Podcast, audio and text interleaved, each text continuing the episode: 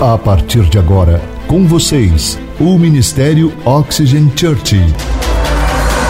Prepare o seu coração como uma boa terra para receber uma palavra do céu, inspirada e ungida pelo Espírito Santo. Experimente agora estar debaixo de uma atmosfera na presença do Espírito Santo de Deus. Você está pronto? Então prepare-se, porque a palavra chegou.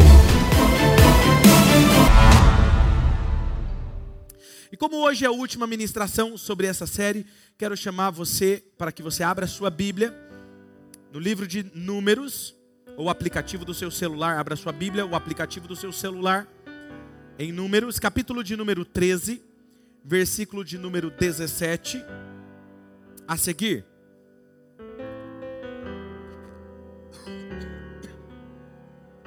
Diz assim: Quando Moisés os enviou para observar em Canaã, que é a terra prometida, disse: Subam pelo Negueb e prossigam até a região montanhosa. Veja como é a terra e o seu povo que vive lá, se é forte ou fraco, se são muitos ou poucos, se a terra em que habita é boa ou ruim se as cidades em que vivem são cidades sem muros ou fortificadas, se o solo é fértil ou pobre, se existe ali floresta ou não.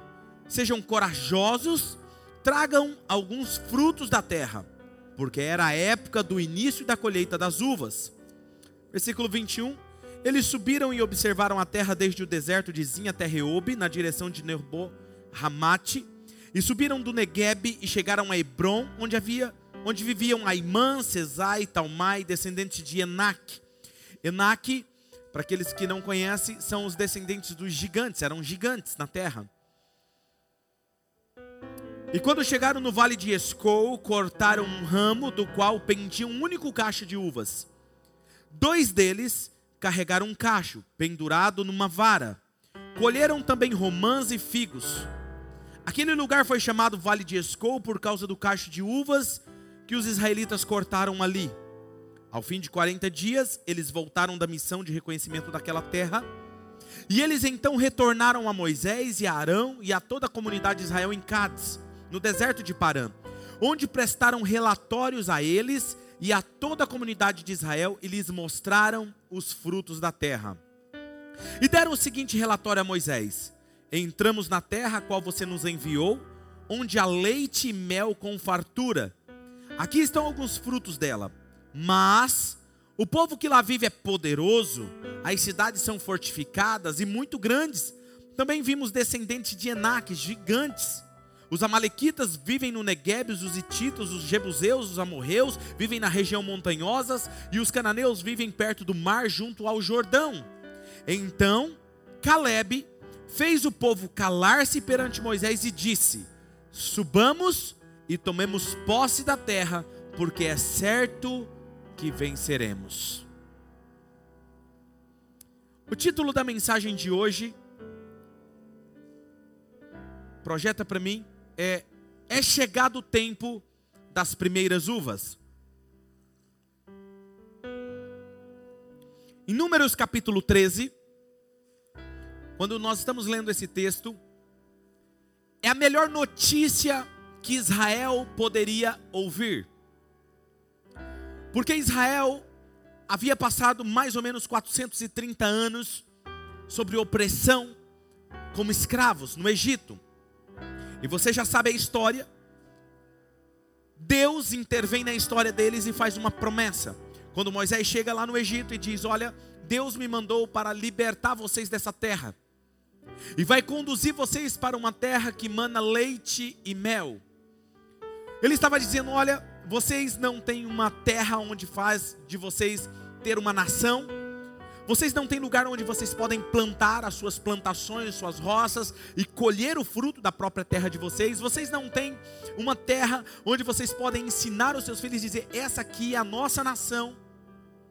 Mas agora vocês irão ter, Deus está conduzindo vocês para essa terra, e nessa terra mana leite e mel. Já disse isso aqui, vou repetir Mana, leite e mel, ele estava dizendo que era uma terra abundante, uma terra que na verdade era excepcionalmente a melhor que Deus poderia dar para eles. E então você já sabe o processo: Deus envia as, pra, as pragas famosas sobre o Egito e tira o povo do Egito.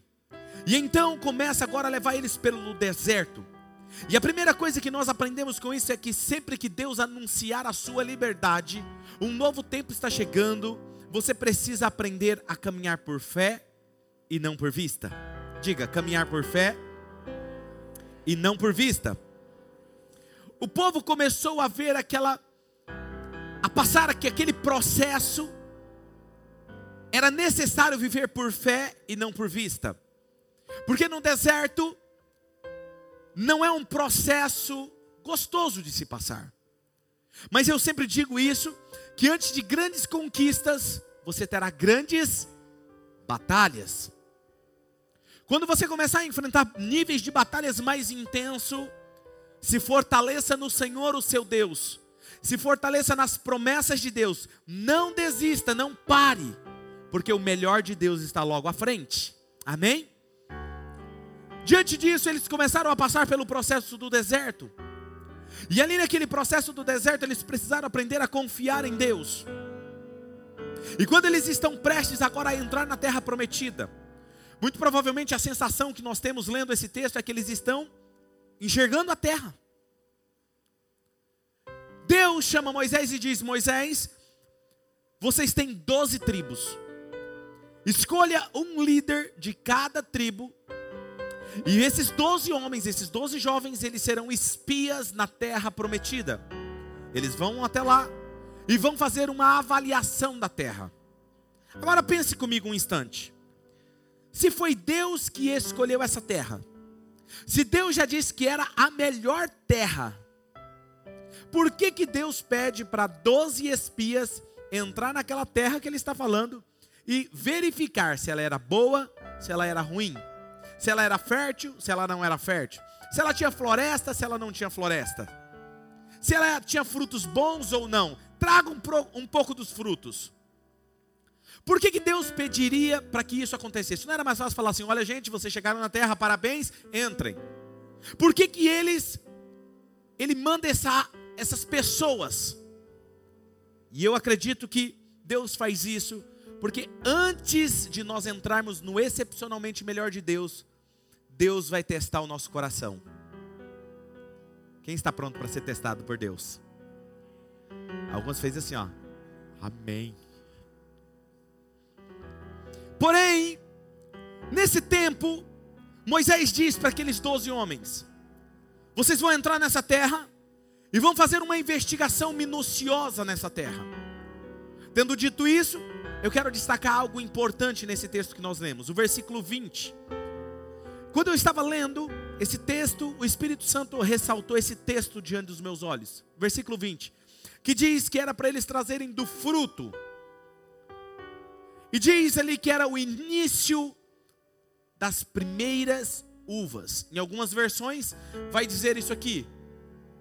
Era a época do início da colheita das uvas. Mas no hebraico está dizendo que era era tempo das primeiras uvas. Ninguém tinha colhido ainda. Era o tempo das primeiras uvas. E isso me chamou a atenção porque Deus não mandou eles no final da colheita. Deus não mandou eles quando eles estavam plantando. Deus mandou eles no tempo certo, sim ou não? E justamente no tempo das primeiras uvas. E por que, que Deus faz isso? Você vai entender. E quando eles chegam lá, eles fazem a avaliação da terra eles encontram um cacho de uva que eles ficam espantados. Esse cacho de uva é absurdamente grande. Sabe, não era um cacho de uva, por exemplo, que você vai em um mercado e você está passando pela ala de frutas e você encontra uma bandejinha de uvas. E aí você viu que aquela bandeja de uva é aquela assim que ela está mais esticada assim. Aquelas uvas grandona, mais ou menos um tamanho de uma uma bandeja de uma uva mais ou menos o tamanho da minha Bíblia, um pouquinho maior, pouca coisa, certo? Mas ela é tão estufada que você fala, cara, vou levar essa uva, deve estar uma delícia, não é verdade? Não, nós não estamos falando de uma bandejinha assim, não. Nós estamos falando de um cacho de uva que precisava-se de dois homens para carregar esse cacho de uva em uma vara. E eu quero que você imagine essa cena. E quando eles estão voltando para dar o relatório com esses frutos nas mãos, Deus queria dar uma mensagem para aquele povo antes deles entrarem na terra. Deus sempre vai selar a aliança dele, a promessa dele, com uma mensagem para você. E eu acredito que a mensagem de hoje é isso que ele está fazendo com você. Quando você olha para aquelas uvas, você se pergunta o que significa esse cacho de uva. Significa que havia um vinho novo para Israel conquistar. Era um marco de um novo início, uma transformação na história deles. O vinho representava celebração para Israel. Todas as festas de Israel tinham muito vinho, porque simbolizava alegria, simbolizava um novo tempo, simbolizava uma nova aliança, simbolizava uma nova conquista, e era selado com vinho. Entende o que eu estou querendo dizer? Então, quando Deus manda, Deus sabia o que estava na cabeça dos israelitas. E quando eles estão vindo com aquele cacho, em outras palavras, Deus estava dizendo para eles: em poucos dias, esses gigantes irão cair por terra, essa terra será de vocês, e o melhor da minha parte está vindo na direção de vocês. Sabe, não é porque encerra-se uma série de mensagens que o melhor de Deus acaba-se para a sua vida. Não, na verdade é apenas o início. Até agora Deus estava apenas te preparando para colher os melhores frutos na sua vida. Amém? Agora, no tempo das primeiras uvas, você precisa entender algo que, eu, que me chamou a atenção. Nós precisamos aprender a andar por fé e não por vista. Veja que eu digo isso porque quem tem vista é aquilo que os seus olhos conseguem capturar. Visão é um dom de Deus dado ao seu coração. Nem sempre quem tem vista tem visão. Porém, a visão, ela te leva além. A vista te limita pelas suas circunstâncias. Alguém que tem visão, ele não para diante das limitações que surgem. Converse alguém por, por cinco minutos e você vai descobrir que se se a, pessoa tem visão ou se ela caminha por vista. Porque a pessoa que caminha por vista ela é focada nos problemas, nas dificuldades. Já aquele que é visionário, ele se foca na promessa. Provérbios capítulo 29, versículo 18 diz que o povo que não tem visão perece, padece, Nessa versão está dizendo que não há revelação, porém na, no original quer dizer onde não há visão divina, o povo desfalece. O seu, o seu maior desafio, o desafio de Deus é fazer você caminhar por visão, por fé. Porém, esses doze homens, eles vão e eles enxergam a mesma terra. A mesma terra. Dez deles voltam com um relatório negativo. E dois deles somente voltam com um relatório extraordinário, enxergando o melhor de Deus. Vamos dar uma olhadinha agora aqui, porque eu gostaria de mostrar para vocês a diferença. Em Números 14, versículo 6 ao 9. Números 14, do 6 ao 9, olha o que diz: Josué, filho de Num, e Caleb, filho de Jefoné, dentre os que haviam observado a terra, rasgaram as suas vestes. Por que, que eles rasgaram as suas vestes? Porque eles estavam indignados. Porque Josué, Caleb, eles, eles falam, cara, a terra não é isso que eles estão falando. E olha o relatório que eles dão da terra. E disseram: toda a comunidade dos israelitas, a terra que percorremos em missão de reconhecimento, ela é? Ela é? Em outras palavras, ela é excepcionalmente a melhor. É isso que ele está dizendo. Se o Senhor se agradar de nós, Ele nos fará entrar nessa terra onde manam leite e mel, ou seja, onde tem a superabundância de Deus, e dará ela a nós. Somente não sejam rebeldes contra o Senhor e não tenham medo do povo da terra, porque nós o devoraremos como se fossem pão. A proteção deles se foi, mas o Senhor está conosco e não tenham medo deles. Esse foi o relatório desses dois homens. Porém, os outros dez espias, quando voltaram da terra prometida, o relatório deles não foi falar da terra prometida. Não foi falar das qualidades da terra prometida. Foi falar dos problemas que eles encontraram na terra prometida. Não falaram da promessa de Deus que Deus havia feito a eles. O relatório deles foi focado nas dificuldades, nos problemas. Começaram a falar de tudo que havia de negativo na terra. Por exemplo, as pessoas lá, lá são mal. As cidades são grandes demais. A terra está cheia de gigantes. São cidades super protegidas. Nós nunca conseguiremos conquistar. E assim foi um relatório totalmente negativo. Alguém que anda por vista acaba se tornando alguém fofoqueiro. Porque o que é fofoca? É transmitir uma mentira. Olha o que diz esse texto. Números capítulo 13, versículo 32. Olha o que diz. E espalharam entre os israelitas um relatório negativo. Agora, um relatório negativo acerca do que? Acerca daquela terra.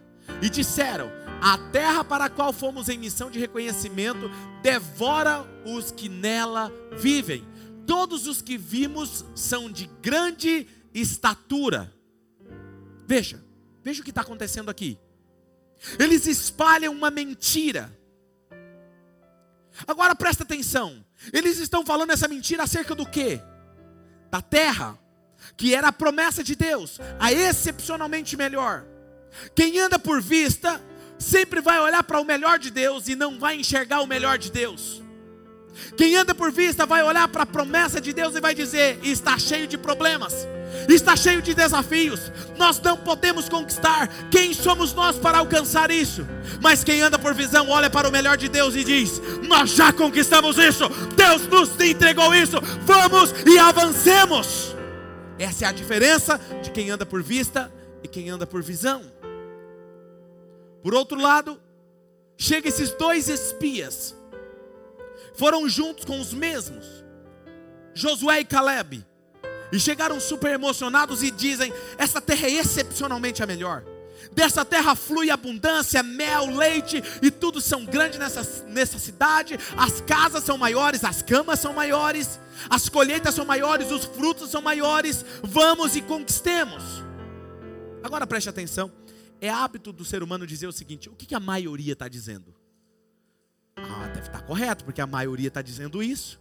Se nós seguíssemos essa orientação nesse caso, jamais eles teriam experimentado o excepcionalmente melhor de Deus, porque a maioria estava caminhando por vista e não por visão. Tem alguém me ouvindo aqui nessa noite?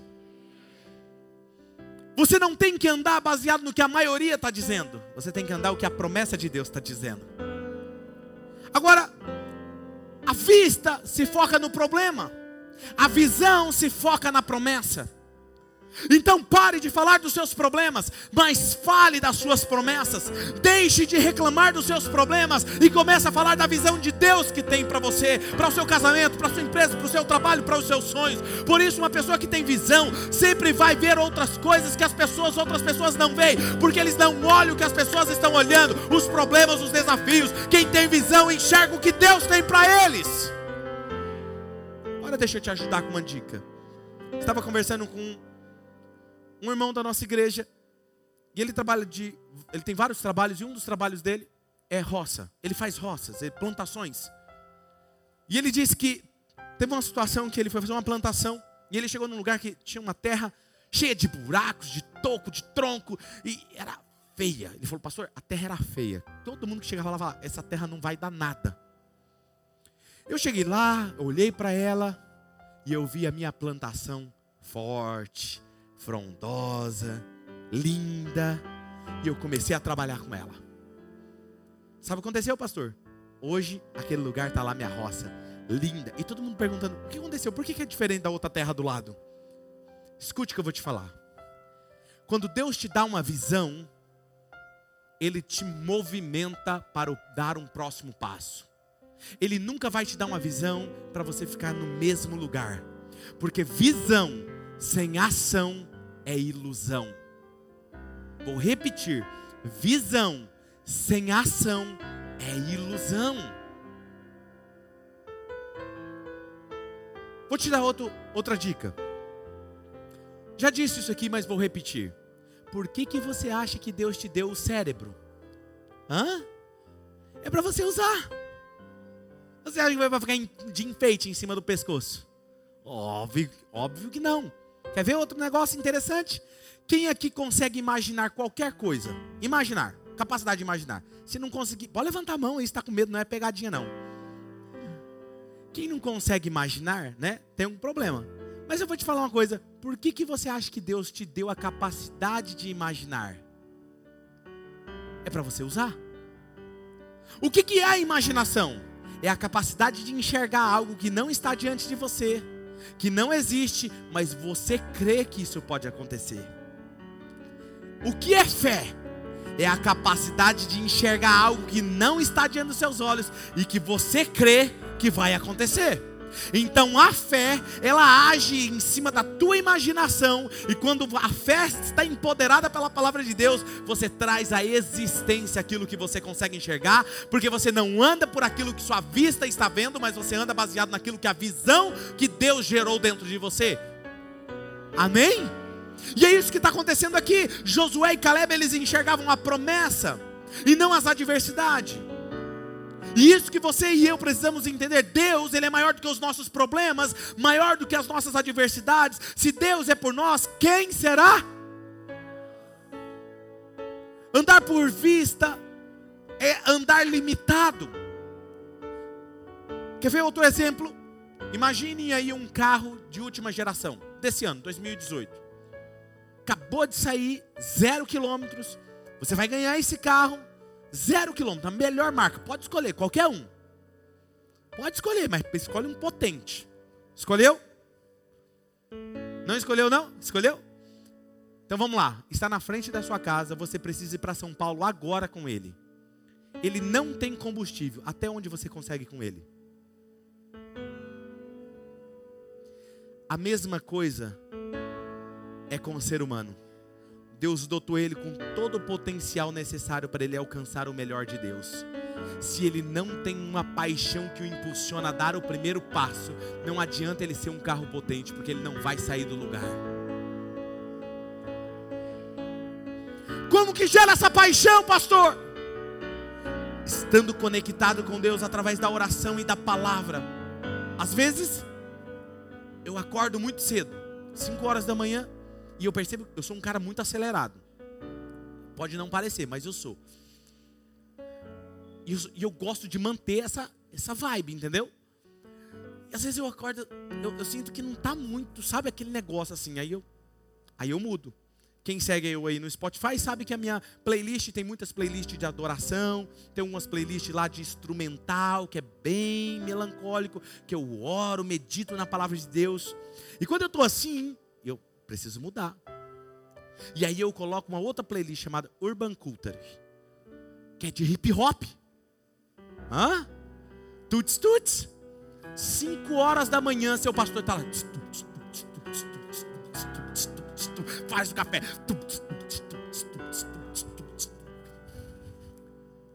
E eu começo a orar, a guerrear com Deus.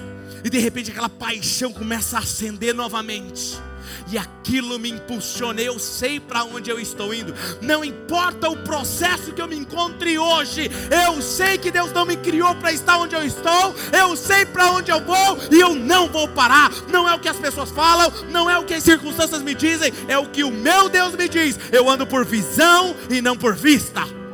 E é assim que vai acontecer com você, amém? Deus tem o melhor para você, você anda por visão e não por vista.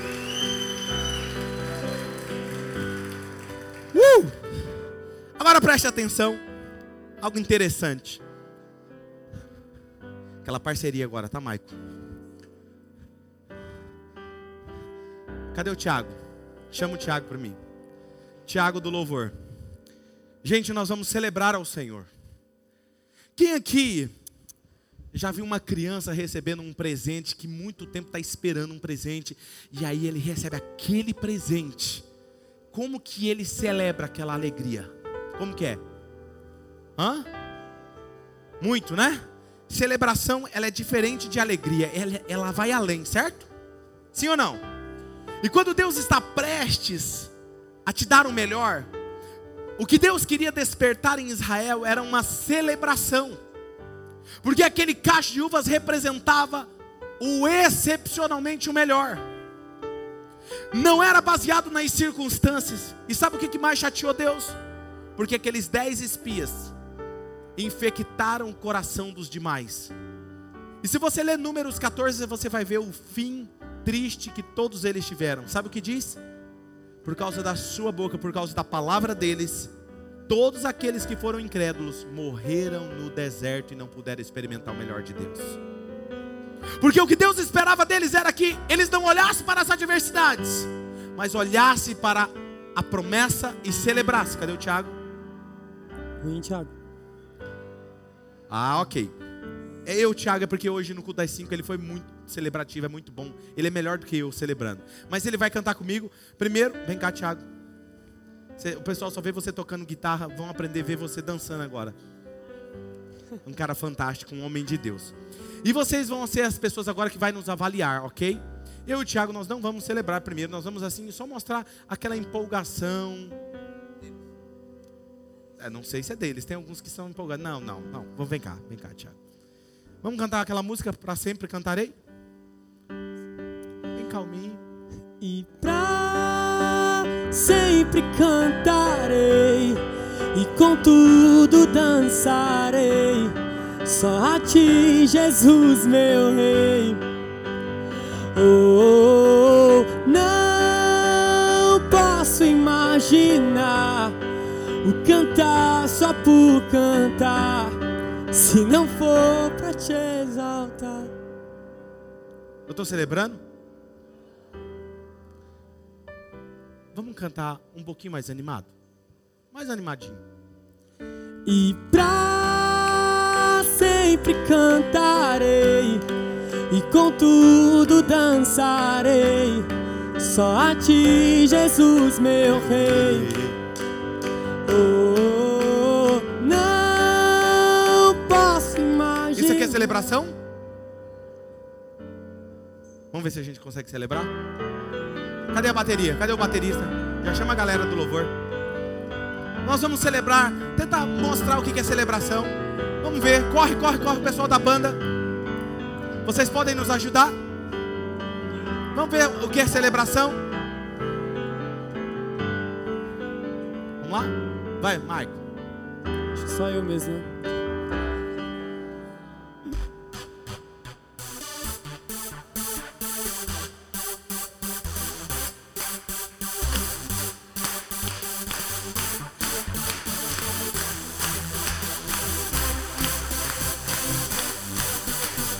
Oh, pra sempre cantarei e com dançarei.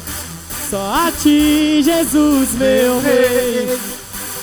Oh, não posso imaginar o cantar só por cantar, se não for pra te exaltar. Uou, pra sempre cantarei, com tudo dançarei. Só a ti, Jesus, meu rei. Pode, pode ficar em pé, já estamos encerrando. Gente, por que, que eu vou dançar desse jeito? Sabe por quê? Porque o inimigo, ele quer roubar a minha alegria. E ele vai usar as circunstâncias, ele vai usar o problema, ele vai usar alguma coisa para eu olhar pela vista e falar assim: não, não é bem assim. Deus não tem o melhor para mim.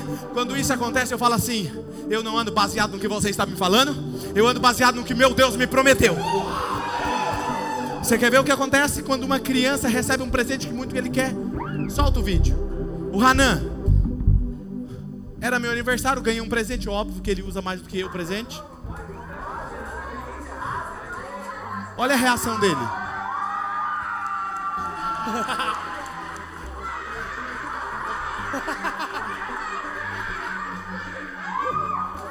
Morreu. Caiu até na unção.